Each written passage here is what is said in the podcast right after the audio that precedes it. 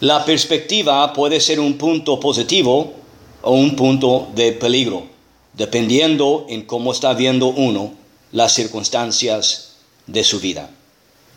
Para ser paciente en la vida, para ser paciente en el crecimiento, para ser paciente en el desarrollo de uno mismo, es muy necesario como líder.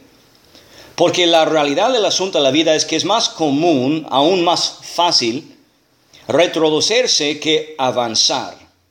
Y para el líder que no quiere avanzar, está buscando volver a lo que es cómodo. Está buscando quedarse en lo que es conocido y está listo para operar por medio de lo que uno puede controlar. Por eso, cuando uno levanta la perspectiva, amplía su punta de vista.